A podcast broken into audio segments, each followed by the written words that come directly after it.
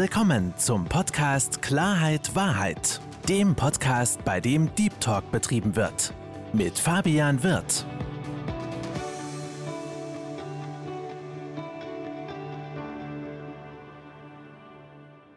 Hallo, liebe Zuhörer, hallo, liebe Zuschauer zu meinem Podcast Klarheit Wahrheit.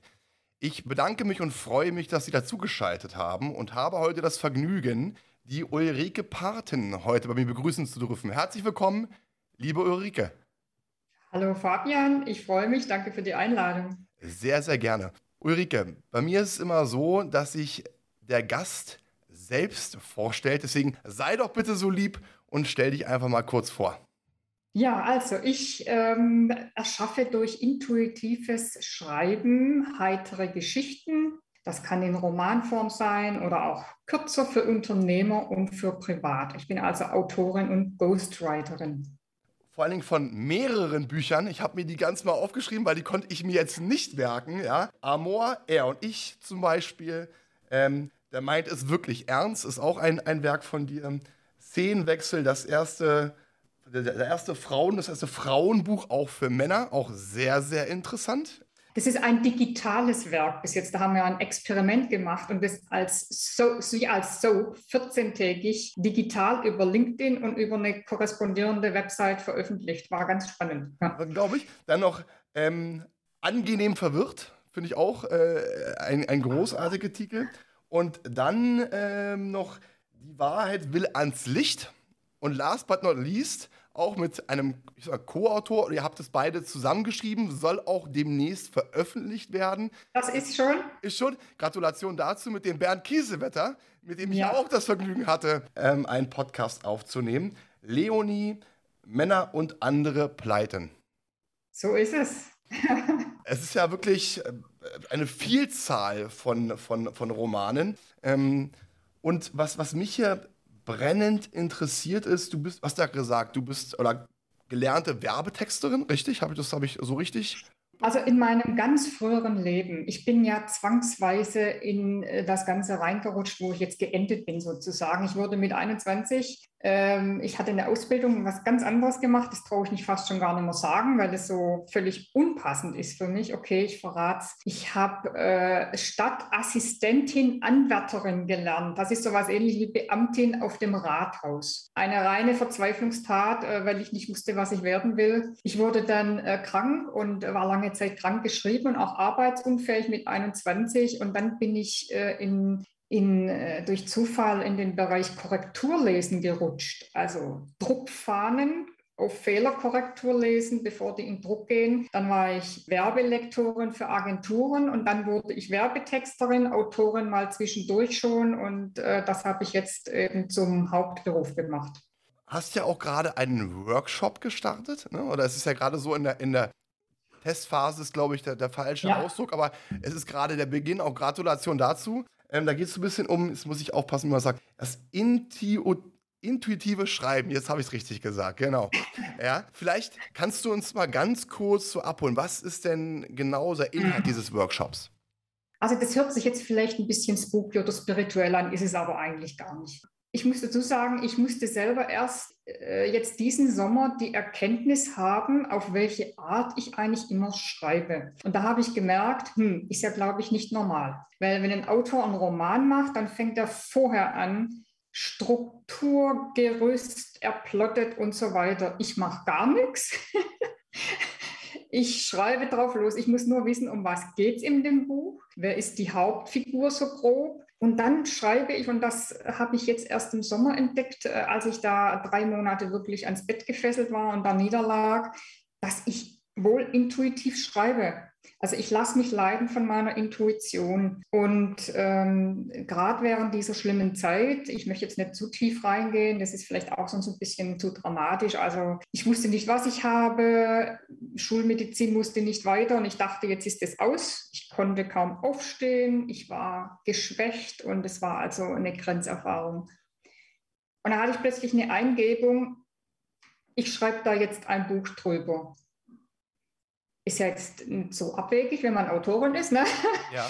aber ich wusste noch nicht so genau was. Ich war nur unheimlich enttäuscht von der Schulmedizin und mein Kopf hat mir dann immer suggeriert, da müssen wir eine fette Abrechnung machen über, die, über das äh, Gesundheitssystem. Aber intuitiv war das irgendwie, also innerlich hat es sich nicht richtig angefühlt. Dann war ich schon fast beleidigt, weil ich diese Abrechnung machen wollte. Äh, und dann habe ich mir irgendwann gesagt, nee, jetzt lasse ich mich intuitiv leiten. Das war auch so eine Eingebung. Ich wusste nicht, mit was fange ich an, wie wird, das, wie wird der Verlauf, wie endet das Buch. Und als ich die ersten 20 Seiten geschrieben hatte, da bekam ich trotz meiner ja, elenden Situation im, im sprichwörtlichen Sinn Gänsehaut, weil ich gedacht habe, was geht denn jetzt ab? Also ich hatte eine Romanfigur, das ist nicht komplett authentisch, es hat wahre Elemente drin, aber ich mache das gern mit Romanfiguren und Fiktion. Ähm, das hat auch seine Gründe. Und dann habe ich über Themen geschrieben, wo ich dachte, also lustig, ich schreibe immer lustig, ne, um da auch einen Perspektivwechsel zu kriegen. Ähm, da dachte ich ja, verflixt, wieso schreibe ich jetzt darüber? Wieso fließt jetzt das aus meinen Fingern? Und da bin ich Lebensthemen durch dieses intuitive Schreiben auf die Spur gekommen, die ich so gar nicht mehr auf dem Schirm hatte. Kann man vielleicht vergleichen, wie wenn andere eine Hypnosesitzung machen, um zu wissen, was, wie, wo. Und ich habe das durch das intuitive Schreiben geschafft. Also das war so spooky. Ich hatte dann äh, eine Begleiterin, die mich damals gesundheitlich, rein körperlich, also von, von biochemischen Abläufen und so weiter begleitet hat. Der habe ich das erzählt. Und ja, also so habe ich mich entlang gehangelt der Themen. Zwischendurch musste ich vor Rührung weinen, dann musste ich wieder lachen. Und so entstand dieses Buch, das ist das, Die Wahrheit will ans Licht.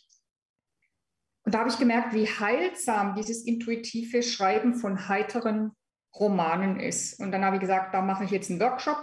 Wusste auch noch nicht wie. Gedacht, hallo, du hast gerade gelernt, vertraue deiner Intuition, die wird schon wissen, wie es geht. habe auf LinkedIn einen Aufruf getestet, weil ich das mal testen wollte. Also ich weiß ja, wie es geht, aber ich äh, wollte rauskriegen, was brauchen die Leute von mir, damit sie das lernen können. Darf ich ganz kurz ein, eine Frage stellen noch dazu? Thema Intuition. Du hast ja auch gerade erwähnt, dass du auch gewisse gesundheitliche Probleme hattest, wo wir auch auf jeden Fall noch drauf, drauf eingehen werden. Intuitiv ist ja so ein, so ein Bauchgefühl. Ne? Man, ist ja, ja. man folgt einem Bauchgefühl. Es gibt ja Menschen, wie zum Beispiel, um, um abzuschalten, höre ich zum Beispiel gerne Musik. Dann bin ich in meiner, meiner Welt und ich sage auch immer, ich höre keine Musik, ich, ich fühle Musik.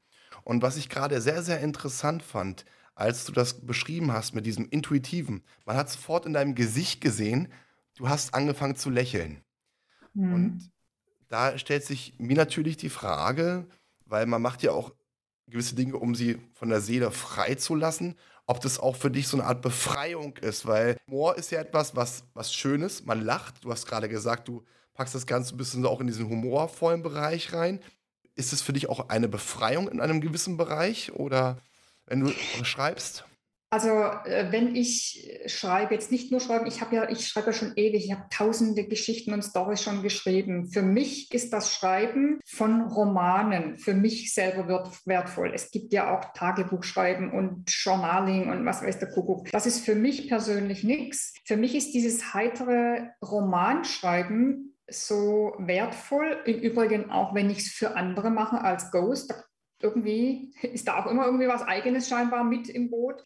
Ähm, heiter deswegen, das, da gibt es wohl auch äh, eine psychologische Erklärung, die ich dir jetzt nicht ganz wiedergeben kann. Es hat mit dem Perspektivwechsel zu tun. Wenn ich zum Beispiel jetzt über ähm, Grenzerfahrungen. Viele Menschen haben Wendepunkte, Tiefpunkte und so weiter. Wenn ich das humorvoll oder ich überzeichne auch gerne, also ich übertreibe dann Situationen. Wenn ich eine Romanfigur nehme als Stellvertreterfigur, dann bin ich nicht mehr in dem Moment das Opfer.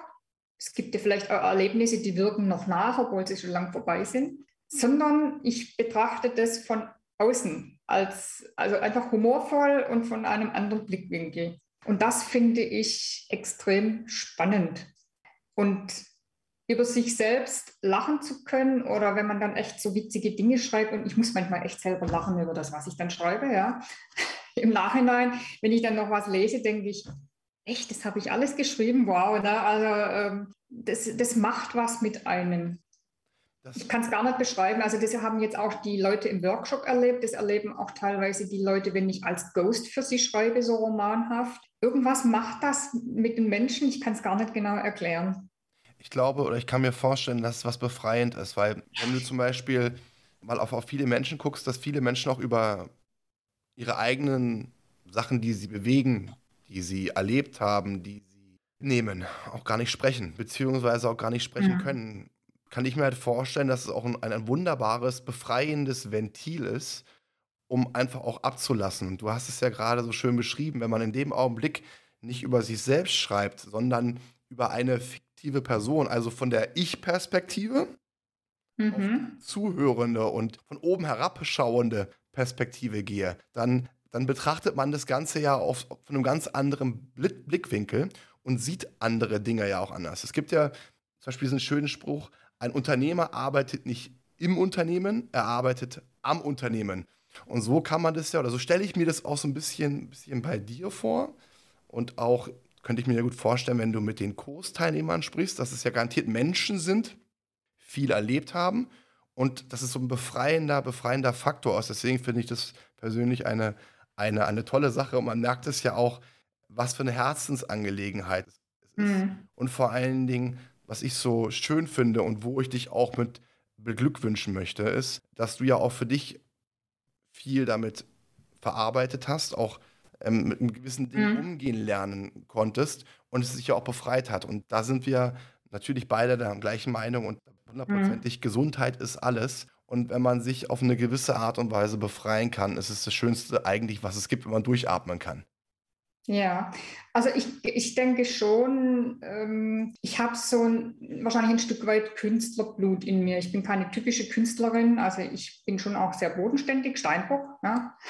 die sind auch bodenständig, aber ähm, ich, vermutlich bin ich schon etwas anders wie jetzt vielleicht normale Autoren, weil das Schreiben für mich sehr viel bedeutet, für mein Seelenleben, für, mein, für meine Genesung, für mein Vorankommen. Ich weiß nicht, wie ich das beschreiben soll. Ähm, also ich würde schon sagen, dass es deswegen für mich etwas Besonderes ist und während dieser Zeit, wo ich jetzt wirklich, ich war ja drei Monate komplett arbeitsunfähig und ich konnte nicht mal mehr schreiben. Also das fand ich äh, echt drastisch. Also das, ähm, da muss ich sagen, da ist für mich irgendwie alles weggebrochen, weil dann konnte ich mich so auch nicht mehr ausleben oder ausdrücken. Ja? Wie so, also sozusagen wie so ein Gefängnis. Man ist in sich selbst gefangen, man, man, man kann ja. nicht ablassen und das Ganze staut sich dann. Ja, und der Kopf rotiert äh, fortwährend. Ich konnte mich mit nichts beschäftigen. Ich war stellenweise zu erschöpft, auch um mal Fernseher zu gucken oder ein Buch zu lesen. Also ich konnte wirklich nichts machen. Und äh, da dreht sich der Kopf, äh, die Gedanken wirklich äh, um sehr unschöne Dinge, ähm, weil man einfach überhaupt keine Ablenkung, nichts Schönes mehr hat und ähm, jetzt, wo ich das, also wo ich wieder schreiben kann oder jetzt, wo es mir sehr viel besser geht, da merke ich erst wieder dieses Glücksgefühl mit dieser Gabe, jetzt nicht nur das Schreiben, sondern auch das Annehmen. Das habe ich vielleicht auch durch das Schreiben und die ganzen Prozesse, die da stattfinden, jetzt im zarten Alter von 52 dann auch mal verstanden, dass ich da eine Gabe habe, gerade diese innere Stimme. Also ich mache so viel so aus dem, auch wenn ich früher, als ich noch Texterin war, die Leute so durch Prozesse geleitet habe, ich habe nie irgendwie eine Methode oder ein Gerüst gebraucht. Ich habe zack, locker aus der Hüfte. Ich wusste immer, was zu tun ist, ja. Finde ich, find ich persönlich ganz, ganz wichtig. Es gibt ein Wort, wo ich immer so ein bisschen allergisch darauf reagiere. Das ist Prozesse. Weil manche Menschen Prozesse einführen, wo gar keine Prozesse nötig in meinen ja. Nötig sind. Macht's doch einfach. Fangt doch nicht an, irgendwelche Prozesse ja. vorher zu kreieren und irgendwelche ja. Schritte zu planen, sondern geht doch einfach den Weg von der Theorie in die Praxis, ohne jetzt irgendwelche Schlenker zu machen. Deswegen bin ich da hundertprozentig bei dir und verstehe dich da vollkommen. Also es gibt vielleicht Sicherheit, ja. Also ich bin ja ein sehr sicherheitsorientierter Mensch normalerweise. Ich weiß, es gibt keine Sicherheit, aber man hat halt auch so seine Altlasten. Aber da, ähm, das habe ich noch nie gebraucht. Ich war äh, auch mit dem Workshop, wie zum Be jetzt beispielsweise, ich habe mir kurz überlegt, welche Übungen, wie, wie mache ich es und dann einfach drauf los. Und ich, ich reagiere gerne. Also ich nehme Stimmungen wahr, ich nehme wahr, was jetzt ist. Und das kann ich nicht vorher methodisch aus wie soll ich sagen, ausbaldowern, wenn ich mit Menschen zu tun habe, sondern ich möchte erstmal schauen, was passiert eigentlich. Und das kann in eine ganz andere Richtung gehen. oder wenn ich jetzt als Ghostschreiber jetzt mit Bernd zusammen, ach Gott, also gut, mit Bernd war es ja total easy, weil wir haben so viel ähnliches Gedankengut. Da haben wir jetzt ein bisschen die Coaching-Szene auf eine charmante Art ein bisschen durchgenudelt. Ne? Ja, also ne, er hat äh, die Sicht von ihm aus, äh, ähm, von ihm aus gesehen als Coach und ich habe sehr viel Coachie-Erfahrung und das war also das, also es musste in ein Buch, es sind Teile darin wahr, der Rest ist drumherum erfunden, aber das war unausgesprochen auch dieses Einfühlsame, wie denkt äh, Bernd, was hat er für eine Haltung? Wir mussten da nicht, nicht so wahnsinnig viel absprechen, weil das so unausgesprochen funktioniert hat. Und das ist eben dieses Mal laufen lassen. Also let it go, let it flow. Und dann darauf reagieren. Ne? Das finde ich, das ich auch einen ganz, ganz, ganz wichtigen Punkt, dieses Laufen lassen. Du hast es so gerade schon gesagt, weil das ist ja auch eine, eine Sache, die viele Menschen beschäftigen. Ich sag mal, laufen lassen heißt auch Grenzen loslassen und einfach mal, einfach, wie du schon gesagt hast, let it flow, let it go, agieren. Und ich kenne ja auch den, den Bert mittlerweile ganz gut. Der ist ja jemand, der weiß genau, wovon er spricht der hat seine Erfahrungen gesammelt. Ich erinnere mich da an ja, lustige, ja, ja. lustige, Gespräche mit ihm, wo er mir eine Menge, Menge Anekdoten erzählt hat. Deswegen kann dieses Buch einfach nur gut sein, ja, dieser Roman. Und ich kann mir vorstellen, wenn das, wenn das die Zuschauer und Zuhörer lesen, da werden sehr, sehr viele mit, mit einem breiten Grinsen durch die, durch die Straßen ziehen. Ja, gut. Also manche Coaches, die sind vielleicht dann böse, die jetzt in die Kategorie fallen, die vielleicht nicht so verantwortungsvoll agieren. Und die, die verantwortungsvoll agieren, die werden sich mit uns allen ablachen, hoffe ich. Da bin ich, bin ich hundertprozentig von überzeugt. Und vor allen Dingen, weißt du, was ich so schön finde? Auch da haben wir beide eine, eine gewisse Parallele. Ähm, ich habe ja auch den, mit dem Podcast angefangen, weil ich gewisse Dinge erlebt habe und auch für mich gesagt habe, ich möchte mit dem Podcast den Zuhörern und, und Zuschauern auch helfen, für diejenigen, die Fragezeichen haben, die auch vielleicht mal so einen Antrieb benötigen. Einfach auch anhand der Erfahrungswerte meiner Gäste zu lernen, sich Sachen anzunehmen und voranzugehen und ihnen zu helfen. Und das finde ich so schön auch bei dir.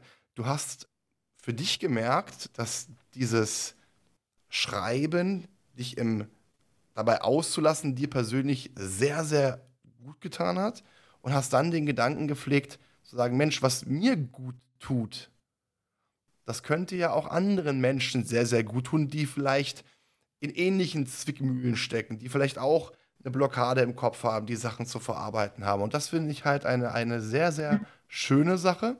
Und gerade weil du ja auch gesagt hast, du bist jemand, eine Frau, die kontrolliert, die halt auch nicht in gewissen Bereichen so frei agieren kann, zu sagen, ich mache das jetzt mal einfach, ist ja auch für dich sicherlich gerade am Anfang ein großer Schritt gewesen.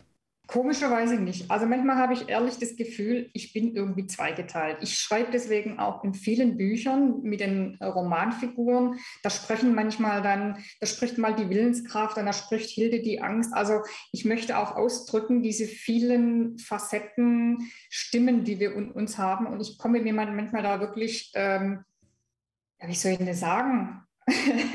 als gibt es zwei Ulis. Ich bin so ein Angsthase auf der einen Seite und Angsthasen haben immer das Bedürfnis, alles unter Kontrolle haben zu wollen. In dem Bereich war ich schon immer locker. Das, war, das ist für mich keine Überwindung oder dass ich eine Grenze überschreiten müsste ähm, irgendwann bin ich drauf gekommen, okay, das ist ja vielleicht eine Ressource, wenn es da geht, müsste es doch in dem anderen Bereich eigentlich auch gehen, ja. Darauf muss man erstmal kommen. Also es hat lange gebraucht, bis ich das gemerkt habe, das bin ja alles ich, ja. Und äh, könnte das ja auch mal versuchen, für den anderen Bereich einzusetzen. Also das hatte für mich im beruflichen Kontext noch nie Probleme bereitet, da einfach loszumachen es ist deine, ist deine Art zu sprechen und deine Art zu kommunizieren. Es ist ja schön, dass du auch diesen Weg, diesen Weg für dich gefunden hast, liebe Uli. Du hast gerade einen Punkt angesprochen. Du hast es gerade so schön verniedlich gesagt. Du bist ein Angsthase. Ich würde dieses Angsthase mal in Anführungsstrichen setzen. Warum ich das so sage? Ganz einfach, weil ich finde, dass du eine sehr, sehr starke Frau bist. Warum? Und das muss man auch dazu sagen, wir hatten ja ein, ein kurzes Vorgespräch, weil da haben wir uns ausgetauscht. Und für mich ist es immer ganz, ganz wichtig, auch vorher abzusprechen, darf man über gewisse Dinge sprechen, weil ich möchte natürlich auch gewisse Intimitäten nicht überschreiten, gewisse Grenzen nicht überschreiten. Und dann hast du zu mir gesagt, lieber Fabian, selbstverständlich können wir darüber sprechen. Und hast mir auch ein, zwei Quellen gegeben, wo ich natürlich auch die Möglichkeit hatte, mich, mich vorher einzulesen, beziehungsweise du hattest auch einen grandiosen Auftritt für die Zuhörer und Zuschauer, wenn sie sich das mal angucken möchten bei YouTube, SWR Nachtcafé, das Leben mit der Angst. Und lieber Uli, das, was dich dein fast dein ganzes Leben lang beschäftigt, Thema Angst und Druck, ist ein Thema, wo ich immer mehr merke, und da muss ich mich auch mit einbeziehen, auch ich habe in der Vergangenheit sehr, sehr große Ängste gehabt, die jetzt nicht mit deinen zu vergleichen waren, aber dieses Thema Angst, dieses Thema Druck ist ein Thema, was immer mehr hochkommt, mhm. was immer mehr Menschen beschäftigt. Ich bekomme das zum Beispiel mit, wenn ich bei Instagram regelmäßig Kommentare poste mhm. und auch Menschen kommuniziere und wissen möchte, was, was bedrückt euch. Angst und Druck ist etwas, was extrem oft vertreten ist. Und wenn wir jetzt gemeinsam eine Reise in deine Vergangenheit machen und jetzt uns an dein 15. Lebensjahr zurückdenken. Vielleicht kannst du so ein bisschen mal erzählen, was für ein Schritt, ein gewaltiger Schritt in deinem Leben passiert ist. Also seit dem Nachtcafé sind ja jetzt auch schon wieder einige Jahre vergangen und ich habe eigentlich erst jetzt mit dieser starken körperlichen Krise im Sommer nochmal Zusammenhänge begriffen. Und daraufhin entstand ja auch, ich sage jetzt mal, mein therapeutisches Buch. Und ähm, ich kann bei mir inzwischen sagen, äh, ich war jahrzehntelang ja immer auf der Suche oder war immer der Meinung, diese Angst, die muss weg. Und das muss alles weg. Und die Körpersymptome müssen weg. Ich habe die Zusammenhänge stellenweise mal vor ein paar Jahren so angedeutet begriffen, aber was jetzt wirklich extrem mir gut getan hat, war zu erkennen, ich habe mich schon als Kind oder als Jugendliche anders gefühlt. Ich war, ich war zwar ein, ein ganz schöner Hautdegen, also ich habe mich als kleines Kind mit Jungs geprügelt und Fußball gespielt und so, ne? aber ich war immer ein hochsensitives Wesen ähm, sehr fantasievoll, also extrem fantasievoll. Meine Eltern waren dagegen eher, na, die sind geprägt durch ihr Leben. Mein Vater war Flüchtlingskind und äh, die hatten so ganz strenge Rahmen. Und ich glaube, ich habe da schlecht reingepasst. Und ähm, ich fühlte mich nicht richtig angenommen, aber ich mache ihnen da überhaupt keinen Vorwurf. Die sind beide schon verstorben. Sie konnten es nicht anders und sie wussten nichts nicht anders. Und dann beschimpft zu werden als Mimose und du musst dir ein dickeres Fell zulegen und äh, einfach so nicht angenommen zu werden. Ich glaube, daraufhin sind dann äh, mit 15 die ersten Angstsymptome. Das war viel Übelkeit, war immer mein Thema. Mir wurde nur schlecht, dann hatte ich Panik, ich muss mir jetzt vor anderen Leuten übergeben. Oh Gott, das geht ja gar nicht, ne? Voll peinlich. Und so hat es angefangen und äh, dann wurden es immer mehr Symptome und noch mehr Symptome und äh, äh also ich war zig Kliniken, weil es manchmal auch einfach körperlich etwas dramatisch wurde, chronische Schmerzen, da kam dann irgendwie alles. Und ich habe jetzt irgendwann mal begriffen, dass ich doch gut bin, wie ich, wie ich bin. Ich muss doch verflixt noch, gar, verflixt noch mal gar nicht so der harte Kerl werden. Dieses Sensitive, das ist ja zum Beispiel auch das Geschenk in meinem Beruf. Ne? Ich darf damit umgehen und das war so befreiend zu entdecken, im fortgeschrittenen Alter, was das eigentlich für ein ganzer Quatsch ist. Und ich könnte mir vorstellen, dass viele Probleme, Ängste, andere Pro äh, Körpersymptome daraus resultieren, dass die Menschen nicht sie selber sind oder sein dürfen oder denken, sie können es nicht. Ja, man ist ja echt viel geprägt, dann hast du vielleicht einen Partner daheim, dem du gefallen willst oder die Kinder oder Job. Man verbiegt sich immer, man spielt ein Schauspiel. Also ich bin eine super Schauspielerin. Nicht, weil ich das absichtlich mache, sondern ich wollte immer meine, ja, meine Unvollkommenheit, wie ich sie wahrgenommen habe, damit kaschieren. Und ich bin jetzt am Üben. Also es ist natürlich jahrzehntelang in die andere Richtung geübt. Das verlernt man dann nicht so schnell mal in zwei Tagen sondern ich versuche zu üben, jeden Tag neu mich zu freuen. Und wenn dann mal wieder Hilde und alle möglichen Symptome kommen, dann denke ich, ja Gott, ihr müsst ja jetzt nicht ständig da bleiben, hockt euch da aufs Sofa, ich ignoriere euch jetzt, das ist doch mir egal, ob ihr da seid oder nicht. Ne? Also ein bisschen freundlicher mit einem umzugehen und äh, deswegen auch äh, zu gucken, was will man im Leben, Menschen aus seinem Dunstkreis zu entfernen, die einem nicht gut tun, Entscheidungen zu treffen, die vielleicht mutig sind, aber die sich richtig anfühlen. Das habe ich jetzt im Sommer nochmal gemacht. Also ich war weg vom Fenster, selbstständig, ne, nichts verdient, alles läuft weiter an Kosten und trotzdem habe ich mich entschieden, ich gehe jetzt echt, ich mache nur noch das beruflich, was ich machen möchte. Habe alles nochmal ein bisschen umgedreht, auf Null gestellt in dieser ähm, brenzlichen Situation, weil es sich richtig anfühlte.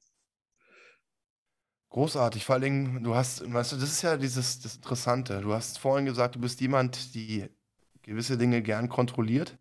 Und dann bist du eigentlich genau den, den, den anderen Weg gegangen. Du bist ja kontrovers den Weg gegangen, die du eigentlich bist. Du hast gesagt, okay, ich, ich trenne mich davon, weil zum Thema Angst. Ähm, ich finde zum Beispiel, weil ich habe mich mit dem Thema Angst auch ein bisschen beschäftigt. Und Angst ist ja nicht gleich Angst. Also die normale Angst, sag ich immer, müsste man rein theoretisch haben, wenn ich jetzt in der Wildnis bin und dann kommt ein Löwe auf mich zu, was für mich lebensbedrohlich wäre. Dann müsste ich Angst um mein Leben haben, weil das natürlich eine große Gefahr darstellt. Und das, was ich festgestellt habe, ist, auch wenn ich mich mit, mit vielen Menschen unterhalten habe, aber als erstes auch auf mich geguckt habe, dass ich in gewissen Situationen Angst verspürt habe, weil ich gewisse Erfahrungen gesammelt habe. Und aufgrund dieser Erfahrungen, die ich in der langen, langen, langen Vergangenheit gesammelt habe, ich auch heutzutage auch noch davon ge äh, in gewissen Bereichen geprägt war. Das habe ich komplett mhm. gelegt. Es gibt sicherlich noch ein, zwei Punkte, wo ich noch dran am Arbeiten bin, aber gemerkt habe, dieses, diese Kindheit, ja, ist das, was, was, was, mich, was mich in vielen Bereichen geprägt mhm. hat. Und ich hatte dazu vor kurzem einen sehr interessanten Podcast-Austausch mit dem Walter Rotter. Vielleicht, vielleicht sagt es dir was, der wird auch als der Charakterleser tituliert. Und er meinte halt, und das fand ich ganz schön, in uns Erwachsenen steckt auch immer noch das, das Kind. Ich glaube, also hm, mir hat es mal äh, jemand so schön gesagt, wir, wir kommen auf die Welt, dann sind wir ganz rein. Ich weiß jetzt nicht, wie viel, also ich bin jetzt da kein Fachmann, wie viele Jahre das geht, zwei oder drei. Und dann fängt es an, dass wir sozusagen, ich sage jetzt mal, blödes Wort, verhunzt werden.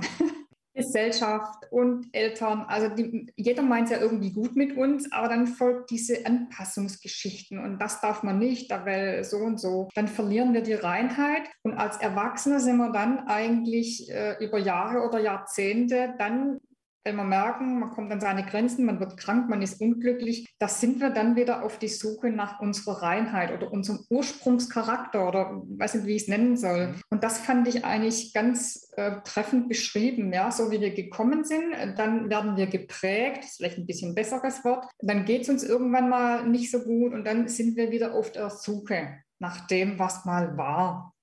Und ähm, ich finde halt sehr wichtig und da, da möchte ich gerne die Erfahrung weitergeben, weil sie für mich sehr negativ traumatisierend war, dass egal welche Herausforderungen man hat, ob das jetzt körperlich oder psychischer Natur ist, dass man sich das Recht vorbehalten sollte, seinen eigenen Weg zu finden. Ich habe die komplette Schulmedizin gegen mich aufgelegt aufgelehnt. Ich habe hunderte Ärzte durch und Therapeuten und alle wollten mir was überstülpen, wo ich nicht konnte. Und das war echt schwierig, weil dann kriegst du dein Fett ab. Du willst nicht gesund werden, du bist selber schuld, dass du noch krank bist. Das habe ich erst diesen Sommer gehört von einem Arzt. Ich bin selber schuld. Und es wird mit mir sowieso nichts mehr. So. Und kurz, irgendwann. Der, hat, der Arzt ja? hat zu dir gesagt. Jawohl. Es wird sowieso nichts mehr mit dir. Also es war so, ich wusste, dass ich ein körperliches Problem habe und es war jetzt auch so. Ich habe einen chronifizierten Epstein-Barr-Virus. Das hat die Schulmedizin abgelehnt. Ich war in einer Klinik eine Woche und ähm, man hat sofort auf psychosomatisch. Natürlich ist Psychosomatik in meinem Fall mit im Boot, aber ich wusste, da ist jetzt irgendwas auch aus den Fugen, was man doch bitte auch registrieren sollte. Das hat man nicht getan, trotz Blutwerte und allen Beweisen, die da waren. Und dann wollte man mich in die Psychosomatik überstellen. Und ich wusste genau, das bringt jetzt nichts. Das ist, ähm, also da gehe ich unter in dem Moment. Und dann hat ähm, ein Leiter der Psychosomatik ja auch geleugnet, was wirklich ist und hat zu mir gesagt, ich bin selber schuld, weil ich meine gesundheitliche hm, Bemühungen habe schleifen lassen, was aber so gar nicht stimmt. Und sowieso wäre ich ein hoffnungsloser Fall. Also die Chancen auf Heilung, er ist ja von Psychosomatik ausgegangen, stünden bei nahezu null, aber ich hätte nur noch eine Chance, ich soll in seine Psychosomatik kommen. Ich habe dann dankend abgelehnt. Und ich war mir sicher, ich werde in keine Psychosomatik mehr gehen. Ich habe das in früheren Jahren schon durch. Und ähm, ich habe mir, also je älter ich jetzt wurde, desto selbstbewusster wurde ich auch. auch. Ich wurde dann vom Hausarzt fallen gelassen, weil die haben dann den Arztbericht von, von der Klinik gelesen, Psychosomatik, die muss in die Klinik, zack. Irgendwann habe ich bloß nur gesagt, wisst ihr was, rutscht mir den Buckel runter, ich heile mich jetzt selbst. Also, also so ungefähr. Ne? Ich fühle, was mein Körper braucht und dann gucke ich danach. Und das würde ich gern weitergeben. Wir sind dermaßen eingeschüchtert durch gewisse, vielleicht Doktortitel. Ich möchte nichts gegen die Schulmedizin sagen, um Gottes Willen, aber ich möchte die Leute animieren, ähm, ihren gesunden Menschenverstand beizubehalten, und auf ihr Gefühl zu hören.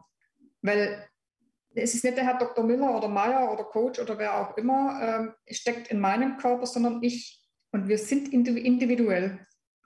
Und durch diese Einstellung habe ich es geschafft, da jetzt auch wieder äh, rauszukommen. Ich hatte natürlich auch ein bisschen Begleitung dazu. Aber auch da habe ich mir das Recht genommen, nein, das funktioniert jetzt nicht und das mache ich jetzt so. Und, und das bringt mich jetzt Stück für Stück voran. Also kann ich dir nur, nur beipflichten. Also ich finde auch etwas, was auch ich wieder lernen musste, teilweise auch noch muss und was auch viele andere Menschen lernen sollten, auf ihr Bauchgefühl zu hören, weil Bauchgefühl, was jemand hat, ja. eigentlich grundsätzlich immer richtig. Ja. ja. einfach was zu hinterfragen. Also nicht, dass man Ratschläge nicht annehmen sollte oder um Gottes Willen, also ich möchte wirklich nichts gegen, ich bin jetzt kein Schulmedizin-Gegner oder keiner, ich nein, bin nur ein nein, Gegner nein. Gegen, gegen Pauschalitäten äh, weil das hat mich traumatisiert. Ich habe ein Trauma mit Ärzten und Kliniken erlebt und ähm, ich glaube, da könnten, kann man sich einfach davor bewahren, wenn man selbstbewusst Dinge hinterfragt und, und einfach verschiedene Blickwinkel einnimmt und nicht blind irgendeiner Meinung vertraut, vielleicht. Das, so kann man es vielleicht sagen. Also wenn ich das jetzt mal so als Verkäufer sagen darf, wenn ich jetzt diese Geschichte höre, dass dieser in Anführungsstrichen Arzt wieder mit dir gesprochen hat, dann kommt mir das so vor wie ein ganz billiges Druckverkaufen. Ja, ähm, von wegen äh, erst klein machen, ne, das ist den Bedarf schaffen, ohne mich schaffen sie das nicht. Und dann auf eine ganz, ganz billige und vor allen Dingen auch, sorry, dass ich so sage, in meinen Augen menschenverachtende Art und Weise, jemanden äh, dazu zu bringen wollen, ähm, Weg zu gehen. Und ich muss dir ganz ehrlich sagen, ich bin entsetzt. Also ich bin jemand, der auf, auf Ärzte vertraut. Ich bin jetzt aber auch keine Person, die jetzt wegen irgendwelchen Sachen immer zur Apotheke rennt und sich irgendwelche Medikamente mhm. reinpfeift. Da, das, da bin ich überhaupt kein Freund von. Gut, ich habe Migräneanfälle regelmäßig, da muss ich auf gewisse Tabletten zurückgreifen, mhm. damit halt diese Migräne auch besser wird. Aber ich finde, gerade wenn es um, um geistige Dinge geht, um, um, um, um die Psyche, dann sollte man auch auf, auf sich selbst hören, beziehungsweise auch gegebenenfalls auch andere Meinungen sich anhören und nicht nur, und nicht nur von einer Person. Weißt du, was ich meine? Aber nur weil dieser eine Mensch, der ja menschlich gesehen eine absolute Fünf ist, in meinen Augen, ja, so mit, mit dir gesprochen hat. Weil, wenn ich mir jetzt einfach mal vorstelle, und ähm, ich denke, da kann sich auch jeder Zuhörer hineinversetzen, wenn man jahrzehntelang gewisse Dinge mitgemacht hat, ich meine, du hast ja auch nur ein gewisses Nervenkostüm. Und deswegen habe ich auch vorhin gesagt, liebe Uli, du bist eine sehr, sehr starke Frau, dass du trotz allem diesen, diesen kühlen Kopf, diesen klaren Kopf bewahrst, dass du für dich diesen Weg gefunden hast. Und vor allen Dingen, und das finde ich, wertet das noch mehr auf, dass du für dich gesagt hast, ich habe für mich einen Weg gefunden, mich zu befreien in Form deines Workshops und dass du das Ganze dann auch anderen Leuten zur Verfügung stellst und ihnen weiterhilfst, finde, finde ich großartig und äh, umso beschämender von, von, dieser, von diesem Arzt äh, so äh, mit, mit dir umgehen zu können. Jetzt habe ich ähm, eine Frage an dich, beziehungsweise noch eine kurze Info. Du hast ja vorhin diese verschiedenen Lebensabschnitte beschrieben, ja. Äh, wie wir als vom, vom Baby, vom Säugling zum jungen Erwachsenen kommen. Und da gibt es übrigens diese drei Phasen. Das ist von 0 bis 3. Das ist diese Phase, dass Kinder Liebe der Eltern spüren. Das heißt, dieses in Arm mhm. nehmen, lieben, kuscheln, körperliche Nähe spüren. Dann geht es von 3 bis 13.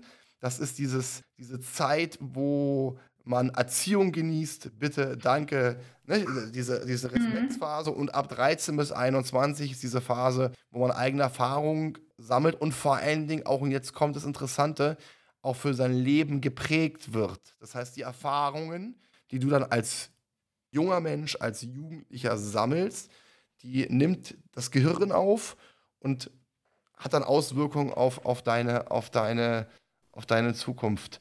Und jetzt ist meine Frage, ich hoffe, die Frage ist nicht, nicht zu indiskret, liebe Uli. Falls sie das ist, kannst du gerne äh, das sagen. Du hast ja auch vorhin gesagt, du warst war von Arzt zu Arzt. Ähm, kann es denn sein, weil wenn ich jetzt zum Beispiel, ich habe auch viel gelesen über Menschen, die jetzt eine Spinnenphobie haben, als Beispiel, ist das ein ganz anderer Bereich, den du hast, dass mal irgendwas in ihrer Kindheit passiert ist und es muss teilweise gar nicht mit Spinnen zu tun haben, sondern mit gewissen Bereichen, mhm. die einer Spinne ähneln, dass sie auf einmal diese Phobie haben. Ähm, kann es denn sein, dass bei dir zum Beispiel was in der, in der Kindheit passiert ist, was dir gar nicht bewusst mhm. ist, was dich dazu gebracht hast, auf gewisse Dinge zu reagieren und diesen, diesen, diesen, diese Angst zu haben? Und gibt es da irgendwie vielleicht was, wo du was mhm. mal rausbekommen hast? Also ich bin inzwischen überzeugt, dass es bei mir jetzt nicht die ein alleinige äh, auslö den auslösenden Moment gab. Äh, es war wahrscheinlich eine Kombination. Ich hatte, wie gesagt, die Prägung meiner Eltern, die selber durch ihre nicht einfache Kindheit geprägt waren, hatte dann eine überängstliche Mama, die sehr immer besorgt war, keine Kirschen essen, sonst wird dir schlecht und so. Also die war so eher ein bisschen überfürsorglich. Dann hatte ich mit sechs eine Mandel-OP unter örtlicher Betäubung und da ist noch irgendwas zurückgeblieben wohl, als ich ähm, dieses angeschnallt werden, also da wurde mit den, mit den Armen so fixiert und dass dann jemand in meinem Hals herumschneidet und ich konnte mich nicht wehren und nicht artikulieren. Es gab dann aber auch, und das habe ich durch dieses intuitive Buchschreiben nochmal rausgefunden, während der Zeit des Schreibens, also jetzt nicht beim Schreiben, sondern in der Phase des Schreibens, hatte ich zweimal Eingebungen. Also ich kenne das normal, wie gesagt, wenn man das mir erzählen würde, würde ich sagen, hat er noch alle Latten am Zaun oder so. Ne? Also das war sehr spooky. Und die eine Eingebung, äh, also ich habe beide Eingebungen authentisch im Buch verarbeitet, auch wenn das meiste drumherum erfunden ist. Ähm, da hatte ich eine Person bei mir auf der Terrasse gesehen mit einer bestimmten Jacke und wie der hieß und so weiter. Und er sagte nur, er wäre schuld.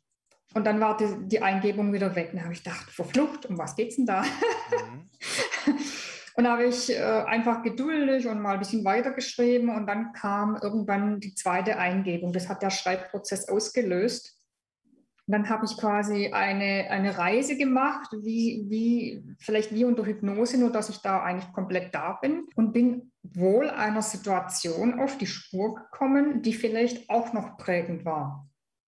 Und das finde ich schon sehr gespenstisch, dass das alles durch dieses intuitiv Schreiben sich aufgedeckt hat. Es war auch überhaupt nicht schlimm oder irgendwie jetzt in dem Moment. Das war ähm, ja fast schon easy going. Ja. Mhm.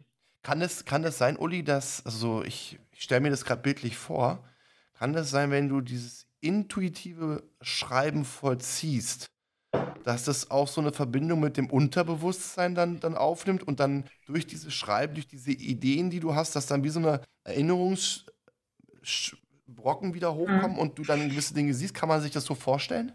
Also ich versuche das auch, ich habe das auch versucht, meinen Testteilnehmern so zu erklären, dass also dieser Workshop intuitives Schreiben. Da gibt es ja sicher mehr auf der Welt. Ne? Aber für mich ist das intuitive Schreiben heitere Romane. Gründen habe ich ja genannt, warum.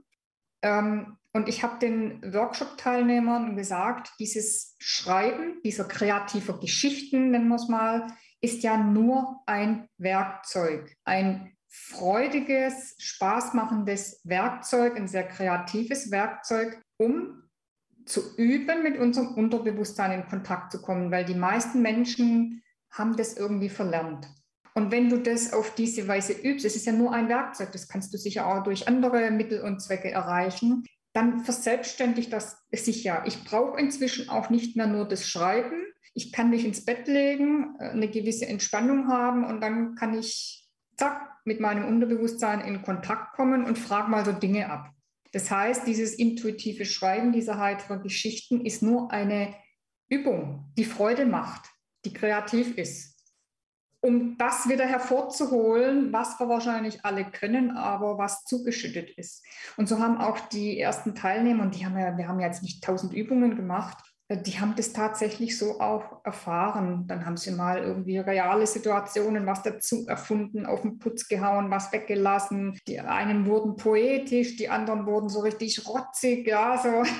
Mhm. Also es war richtig schön und da haben die auch echt, ähm, das hat auch was mit ihnen gemacht. Und da würde ich gern einfach mit dem Workshop so ein bisschen anschieben, das auch weiterhin zu üben. Das hört ja nicht auf. Ich bin natürlich ständig in Übung, weil ich schreibe ja also in acht Monaten sieben Romane. Das ja, Halleluja. Also das ist schon, das ist der helle Wahnsinn. Ja, also ich bin ja ständig am Üben, deswegen äh, ist es bei mir schon in Fleisch und Blut übergegangen. Ich habe es nur nicht äh, wirklich realisiert. Das war vielleicht mein eigener Aha-Effekt, das auch mal zu realisieren, was ich da tue. Wenn jetzt Menschen Interesse haben, gerade bei den Zuhörern, die sagen, Mensch, also ich habe auch gewisse Dinge, die mich beschäftigen. Ich äh, finde das eine gute Idee, weil ähm, witzigerweise kam mir, kam mir gerade ein Satz in den Kopf, den ich schon von vielen Menschen gehört habe. Gerade Menschen, die viel erlebt haben. Da kommt immer diese Aussage, ich habe so viel erlebt, ich könnte eigentlich ein Buch darüber schreiben. Das habe ich erst vorgestern gehört von einer Dame, die wieder angefragt hat. Ja, ja. Ja. Und ja. Das, ist, das ist ja eigentlich eine Phrase, die im, im, im deutschen Wortgebrauch sehr tief verankert ist. Und ich finde das, ich finde das gerade interessant, gerade bezüglich dieses intuitiven Schreibens, was, was du ja als hm. Workshop hm. eingeführt hast. Und by the way, also ich habe das noch nie gehört, dass es sowas gibt. Deswegen finde ich das bemerkenswert und würde das ganz gerne auch pushen. Das heißt, gerade wenn wir uns am, am Ende des Podcasts befinden, mhm. solltest du, da wäre es großartig, wenn du mitteilen könntest, wo sich die Leute anmelden können, wo man dich finden kann, dass man einfach mit dir entspannt mhm. auch in den, in den Kontakt ähm, treten kann. Weißt du, für mich, für, mich, für mich stellt sich eine Frage. Und vielleicht kannst du mir die beantworten. Gerade wenn du gewisse Dinge durchlebt hast. Man sagt ja immer, man ist in einer Komfortzone. Du bist in einer, in einer Zone, wo du dich wohlfühlst, wo du dich sicher fühlst. Gerade bei dir, äh, wenn man jetzt wieder in deine Vergangenheit reist, in die ältere Vergangenheit zu Hause. Das war also dein, deine, dein, dein, dein, du warst unter, du warst alleine, du warst zu Hause, du wolltest, es hat dir zwar auch gefehlt, Mitmenschen zu haben, aber es war so eine Safety Zone. Das ist noch heute so. Also mein Home ist mein Castle sozusagen. Ja. Und wir sind jetzt erst umgezogen vor zehn Tagen. Und es war für mich schon davor, ich bin da wirklich kurz ein bisschen abgestürzt, weil das ist für mich das Schlimmste, was es gibt. Das, also das Zuhause verlieren, das hört sich jetzt, das ist ja nicht Realität, es ist empfunden, empfunden so. Da bin ich dann nicht mehr, also an dem Umzugstag, ne, da fällt es weg und da ist es noch nicht ganz da, weil da ist noch kein, kein, kein Lebensmittel, keine Teller ausgepackt, nichts. Das war brutal für mich. Also deswegen, das Zuhause ist für mich mein sicherer Ort, an dem ich mich wohlfühle. Das ist wohl wahr, ja. Schön, dass du jetzt den Umzug hinter dir gebracht hast. Ich weiß, Umzüge, ich meine, ich, bei mir hat es jetzt mit Angst nicht viel zu tun, aber das ist für mich der blanke Horror, weil Stress für mich ist und das ist unangenehm. Ist auch Stress, ja. Aber was, was, worauf ich eigentlich hinaus wollte und was ich dich fragen wollte, gerade bezüglich dieser Komfortzone, auch aus, aufgrund deiner Erfahrungen, die du gesammelt hast, du hast ja auch von dieser, in Anführungsstrichen, Ladehemmung gesprochen, wo du mal nichts schreiben konntest, wo du in dir gefangen nee, ich warst. konnte körperlich nicht. Das nee, war nicht, keine, keine Schreibblockade, sondern ich war. Nee, nee, ich meinte, ich meinte nicht ja. körperlich. Du hast es vorhin beschrieben, dass du nicht mehr vom Kopf her in der Lage warst, dein Ventil zu öffnen mit dem Schreiben. Was ja. ich damit sagen möchte, wenn Menschen in ihrer Komfortzone gefangen sind, das Wichtigste ist ja immer der erste Schritt. Es geht nicht darum, wie groß der Schritt ist, sondern dass man diesen Schritt geht. Mhm. Hast du irgendeinen Tipp, den Menschen annehmen können, was sie machen können, mhm. damit sie diesen ersten, auch wenn der Schritt klein ist, tätigen können? Also da würde ich gern durch die Zusammenarbeit mit Bernd, da habe ich auch vieles erklärt bekommen, was mir schon so ein bisschen gegen den Strich ging. Also die, diese ganze Sache mit der Komfortzone mag ich, mag ich nicht so. Okay. Ich weiß aber auch jetzt erst warum, weil ähm, ich dachte immer, oh, ich darf das gar nicht so laut sagen, dass ich eigentlich mich in meiner Komfortzone toll fühle und da irgendwo mal rauszugehen, wieso soll ich das machen? Das stresst mich so. Äh, Bernd hat jetzt das mal so erklärt, ähm, dass diese Komfortzone wichtig ist. Wir sollten die vielleicht nicht so verdammen. Und seitdem fühle ich mich nicht mehr so blöde, wenn ich sage, meine ist, glaube ich, sehr ausgeprägt und ich fühle mich wohl. Also es war mal ganz wichtig zu erkennen. Und meine kleinen, winzigen Schritte nach draußen, die sind jetzt nicht mehr so, die sind nicht mehr so, wie soll ich das sagen, so verzwungen oder so weißt du, auf diesen Hype, es gibt ja die Hypes, alles ist möglich und Komfortzone und diesen ganzen Firlefanz, sondern vielleicht auch wieder nach sich selber gucken. Ich bin, glaube ich, kein Mensch, der so wahnsinnig extrem aus seiner Komfortzone kann, aber auch nicht will. Chaka, das war toll zu, zu äh, erleben, dass ich denke, ich muss ja gar nicht. Und seitdem kann ich viel spielerischer umgehen ich mache sehr viel Gedankenarbeit, ja, weil ich durch diese vielen Ängste und Symptome natürlich extrem geflasht bin mit ständig, jetzt kommt das wieder und das wieder und da bist du wieder schlecht und so weiter. Und meine Komfortzonenerweiterung ist manchmal nur, dass ich jetzt vielleicht wieder einen blöden Gedanken habe oder mir es wird ein bisschen übel oder was und dann sage ich, ich könnte doch jetzt mal probieren, mich ein bisschen zu freuen.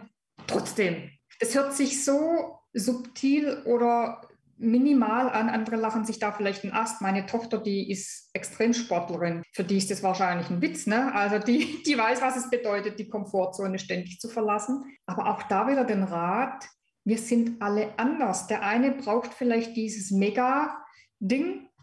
Und so Leute wo ich, wie ich, ich muss mich nicht mehr schämen, wenn ich sage, ich bin nicht der Riesengrenzgänger.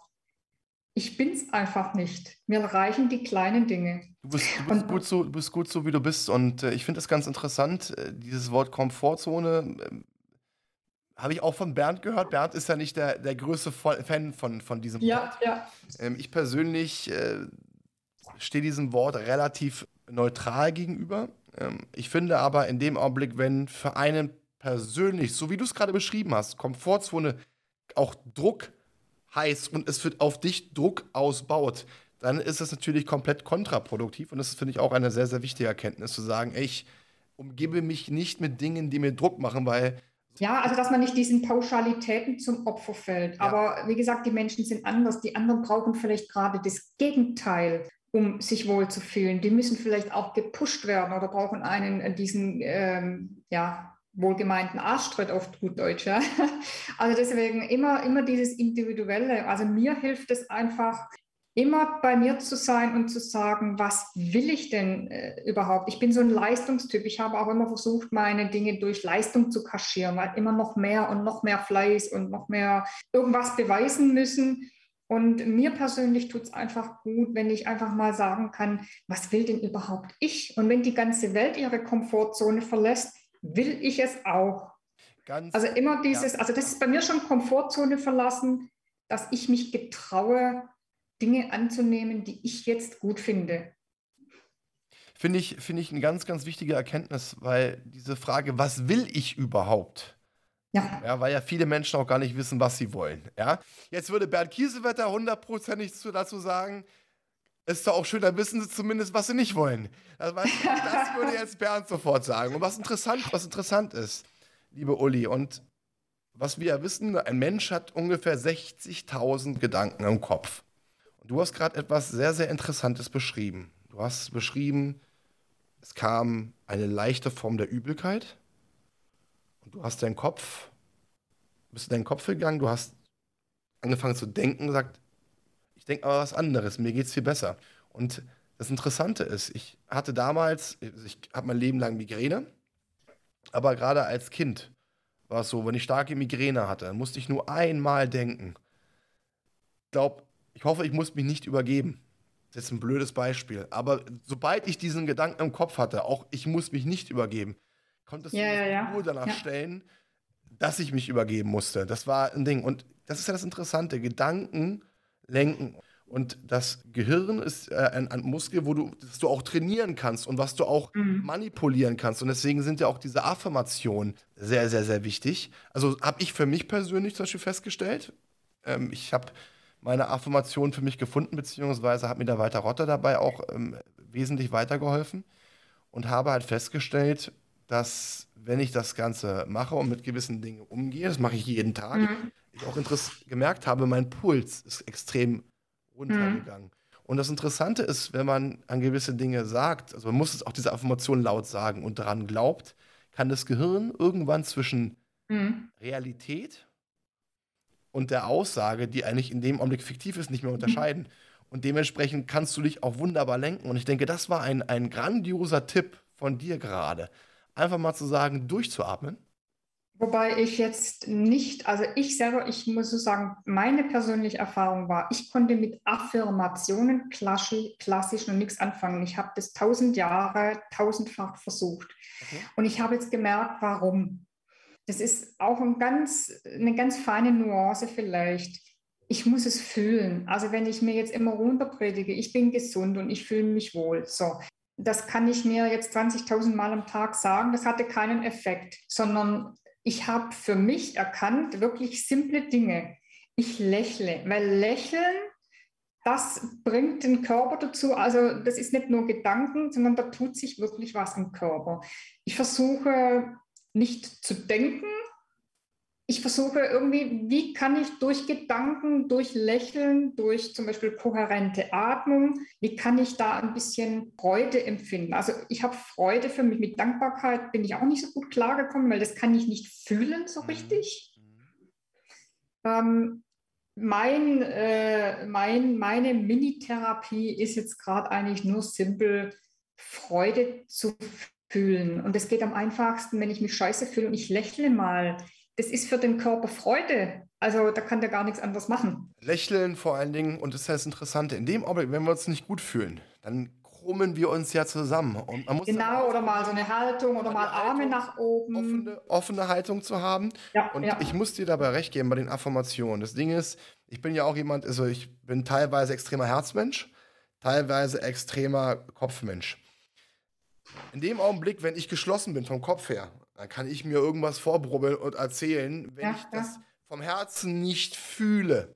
Genau. Wenn ich mich nicht frei machen kann, dann bringt das Ganze nicht. Und ich habe ja vorhin gesagt, ich höre keine Musik, ich fühle Musik. Und ich weiß auch ganz genau oder habe gelernt, wie kann ich mich in gewissen Bereichen öffnen, wenn ich zum Beispiel gewisse Musikstücke höre, weil ich auf Musik extrem reagiere. Und in dem Augenblick, wenn ich dann gewisse Stücke höre und auch dieses Gefühl hochkommt und ich mich öffne, dann kann ich das Ganze auch machen und dann spüre ich das auch und ich spüre auch danach gewisses Glücksgefühl, als ob mir, mir im Kopf, das hört sich jetzt ein bisschen komisch an, aber als ob ich freier bin und eine Last von meinen Schultern gefallen ja. ist. Und das ist ja übrigens auch ein Punkt, du hast ja auch gesagt, Übelkeit. Kopfschmerzen war bei dir auch ganz, ganz schwer. Ja, ja. So, wir kennen es ja. ja, weil wenn wir zusammengekauert sind, was passiert denn? Die, mhm. die Nackenmuskulatur wird extrem angespannt. Was heißt es, wenn die Nackenmuskulatur ja, angespannt wird? So es zieht auf den Kopf. ja. Manchmal ist es so simpel.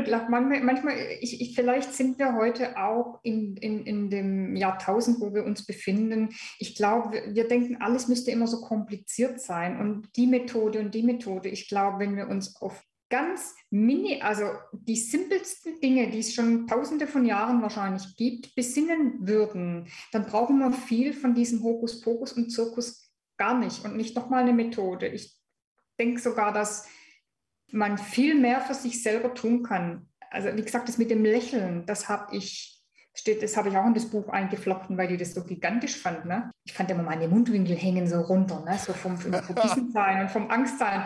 Und dann immer hinstellen und lächeln. Und dann habe ich wirklich dabei gemerkt, hey, ich fühle mich anders, obwohl es mir eigentlich beschissen geht. Nee, ja. kommt das jetzt da? Oder wenn ich wieder so komische Gedanken habe, nur mal aufstehen und vielleicht mal in einen anderen Raum zu gehen oder mal kurz die Balkone aufzumachen. Also das sind so simple Dinge, die man tun kann, um das zu unterbrechen. Ja. Also rein über Affirmationen hinaus. Natürlich kann man das auch, aber nicht alle, also alleine würde ich sagen. Also es bringt jetzt nichts, wenn du dich zusammenkrauchst und dann. Genau, und dann immer dann so sagst, wie ein Mantra, bla bla bla. Ja, also das mir ist, geht's gut, äh, das ist ein kompletter? Bullshit, sondern es ist eine Kombination aus allem. Deswegen zum ja. Beispiel, ich komme mir manchmal ein bisschen bescheuert vor, wenn, weil ich mache das meistens, erst höre ich die Musik und dann gehe ich eine Runde spazieren bei mir im Park, ich gehe eine Stunde gut. spazieren und dann mache ich das Ganze. Da komme ich mir manchmal ein bisschen blöd vor und wenn mich Leute denken, sehen, denken die, um Gottes Willen, was macht der denn da, weil, er, weil ich halt spreche, aber es ist mir dann auch Schnutzpiepe. Sprichst du auch laut mit dir? Das mache ich auch manchmal. Laut mit einem selber sprechen, das ist das Gigantischste, was man tun kann. Also, also auch mal, wenn man sich bekloppt vorkommt. Sagen wir es mal so, ich habe auch ein, von Natur aus ein sehr lautes Organ. es ist jetzt nicht so, dass ich unbedingt, ich sage jetzt mal brülle, aber ich rede und sage gewisse Dinge und gehe meine Affirmation durch lächle dabei und vor allen Dingen, und das ist ganz, ganz wichtig, in dem Augenblick hole ich mir schöne Gedanken hervor. Ich hole mir Erinnerungen hervor, ich hole mir Glücksgefühle hervor und das mhm. ist halt diese, diese Kombination. Also ich finde das, ich finde das ganz, ganz wichtig. Du hast heute, Uli, sehr, sehr viele schöne Dinge gesagt. Du hast heute Dinge gesagt, die mit Sicherheit sehr, sehr vielen Menschen weiterhelfen möchten. Und jetzt möchte ich die Kurve kriegen. Liebe Uli, du hast ja diesen Workshop. Wie können die Menschen dich erreichen, wenn sie Interesse an dem Workshop haben? An Homepage, LinkedIn, was also auf der Homepage steht es drauf, im Januar startet äh, der nächste, der übernächste dann im Februar. Und ähm, da können die Leute mal reinlesen. Ähm, es wird ein zweigeteilter Workshop sein. Äh, der eine einfach, wo man so ein bisschen, also mir ist das eins zu eins wichtig. Also wir haben immer Zoom, weil ich brauche diesen Kontakt äh, mit den Leuten ja. dann. Also so reine Online-Geschichten bringt da gar nichts. Und es ist auch eine unheimliche Magie in der Gruppe entstanden. Also wir sind alle, boah, wir haben Herzklopfen noch jetzt. Wir sind parallel mit einem Gruppenchat verbunden, wo wir dann äh, zwischendurch mal Feedback und auch die anderen geben. Also jeder gibt zu jedem Feedback für die Geschichten und was er dabei dachte und gefühlt hat. Ich gebe Support dazwischen. Also der Teil 1, ähm, der geht über vier Termine mit Übungen zu Hause. Sagst du ganz kurz auch nochmal vorab, liebe Uli, die, die Homepage, wie deine Homepage lautet? Ja, Homepage ist ganz einfach ulrikeparten.de ulrikeparten.de und Parten ganz, ganz wichtig, wie auch. Mit TH, mit TH. Mit TH. es steht auch oben auf logischerweise im Podcast, also ulrikeparten.de. genau. Genau. Und als zweiten Teil für die, die dann Bock haben, die den ersten Teil durchlaufen haben, dann machen wir was ganz Verrücktes. Da, an dem Punkt stehe ich jetzt mit meinen Testteilnehmern. Wir werden gemeinsam einen Roman schreiben und zwar wie beim Staffellauf, intuitiv. Der erste fängt an mit den ersten fünf Seiten, der erfindet Handlungsstränge, der macht irgendwas und der andere übernimmt intuitiv mit seinem Style, schreibt die nächsten Seiten und das ist quasi ein zweiter Workshop, den ich anbiete, weil so mancher kann sich kein, vielleicht keinen Ghostwriter leisten oder mag das nicht. Er würde gern mal selber ein Buch schreiben, kann aber das ist für viele Leute ein Riesending, so ein ganzes Buch zu schreiben. Und das als Gemeinschaftsprojekt mit zehn Autoren machen wir einen Staffellauf-Roman. Das ist sozusagen der zweite Teil des Workshops für die, die den ersten durchlaufen haben und sich das trauen. Eine tolle Idee, weil ich bin ehrlich, wenn du mir jetzt sagst, schreib ein Buch, würde ich sagen, liebe Uli, ich habe viel meinem Leben, ich kann dir viele Dinge erzählen, aber ein Buch schreiben äh, würde ich mir jetzt nicht zutrauen, aber das finde ich eine, eine, eine tolle Idee.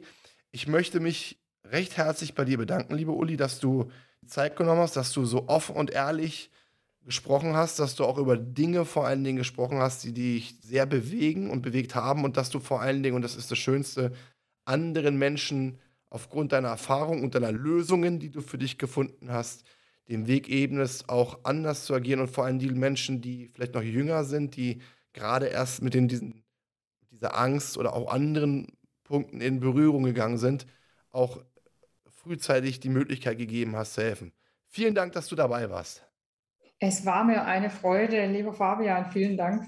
Liebe Zuhörer, liebe Zuschauer, wieder ein grandioser Podcast, eine Menge, Menge, Menge Informationen.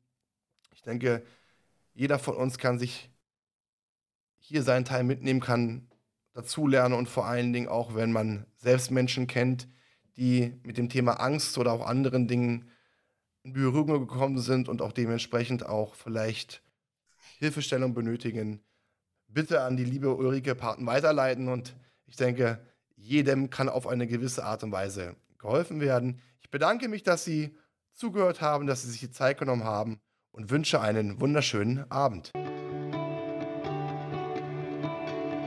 Das war Klarheit Wahrheit, der Podcast mit Fabian Wirth.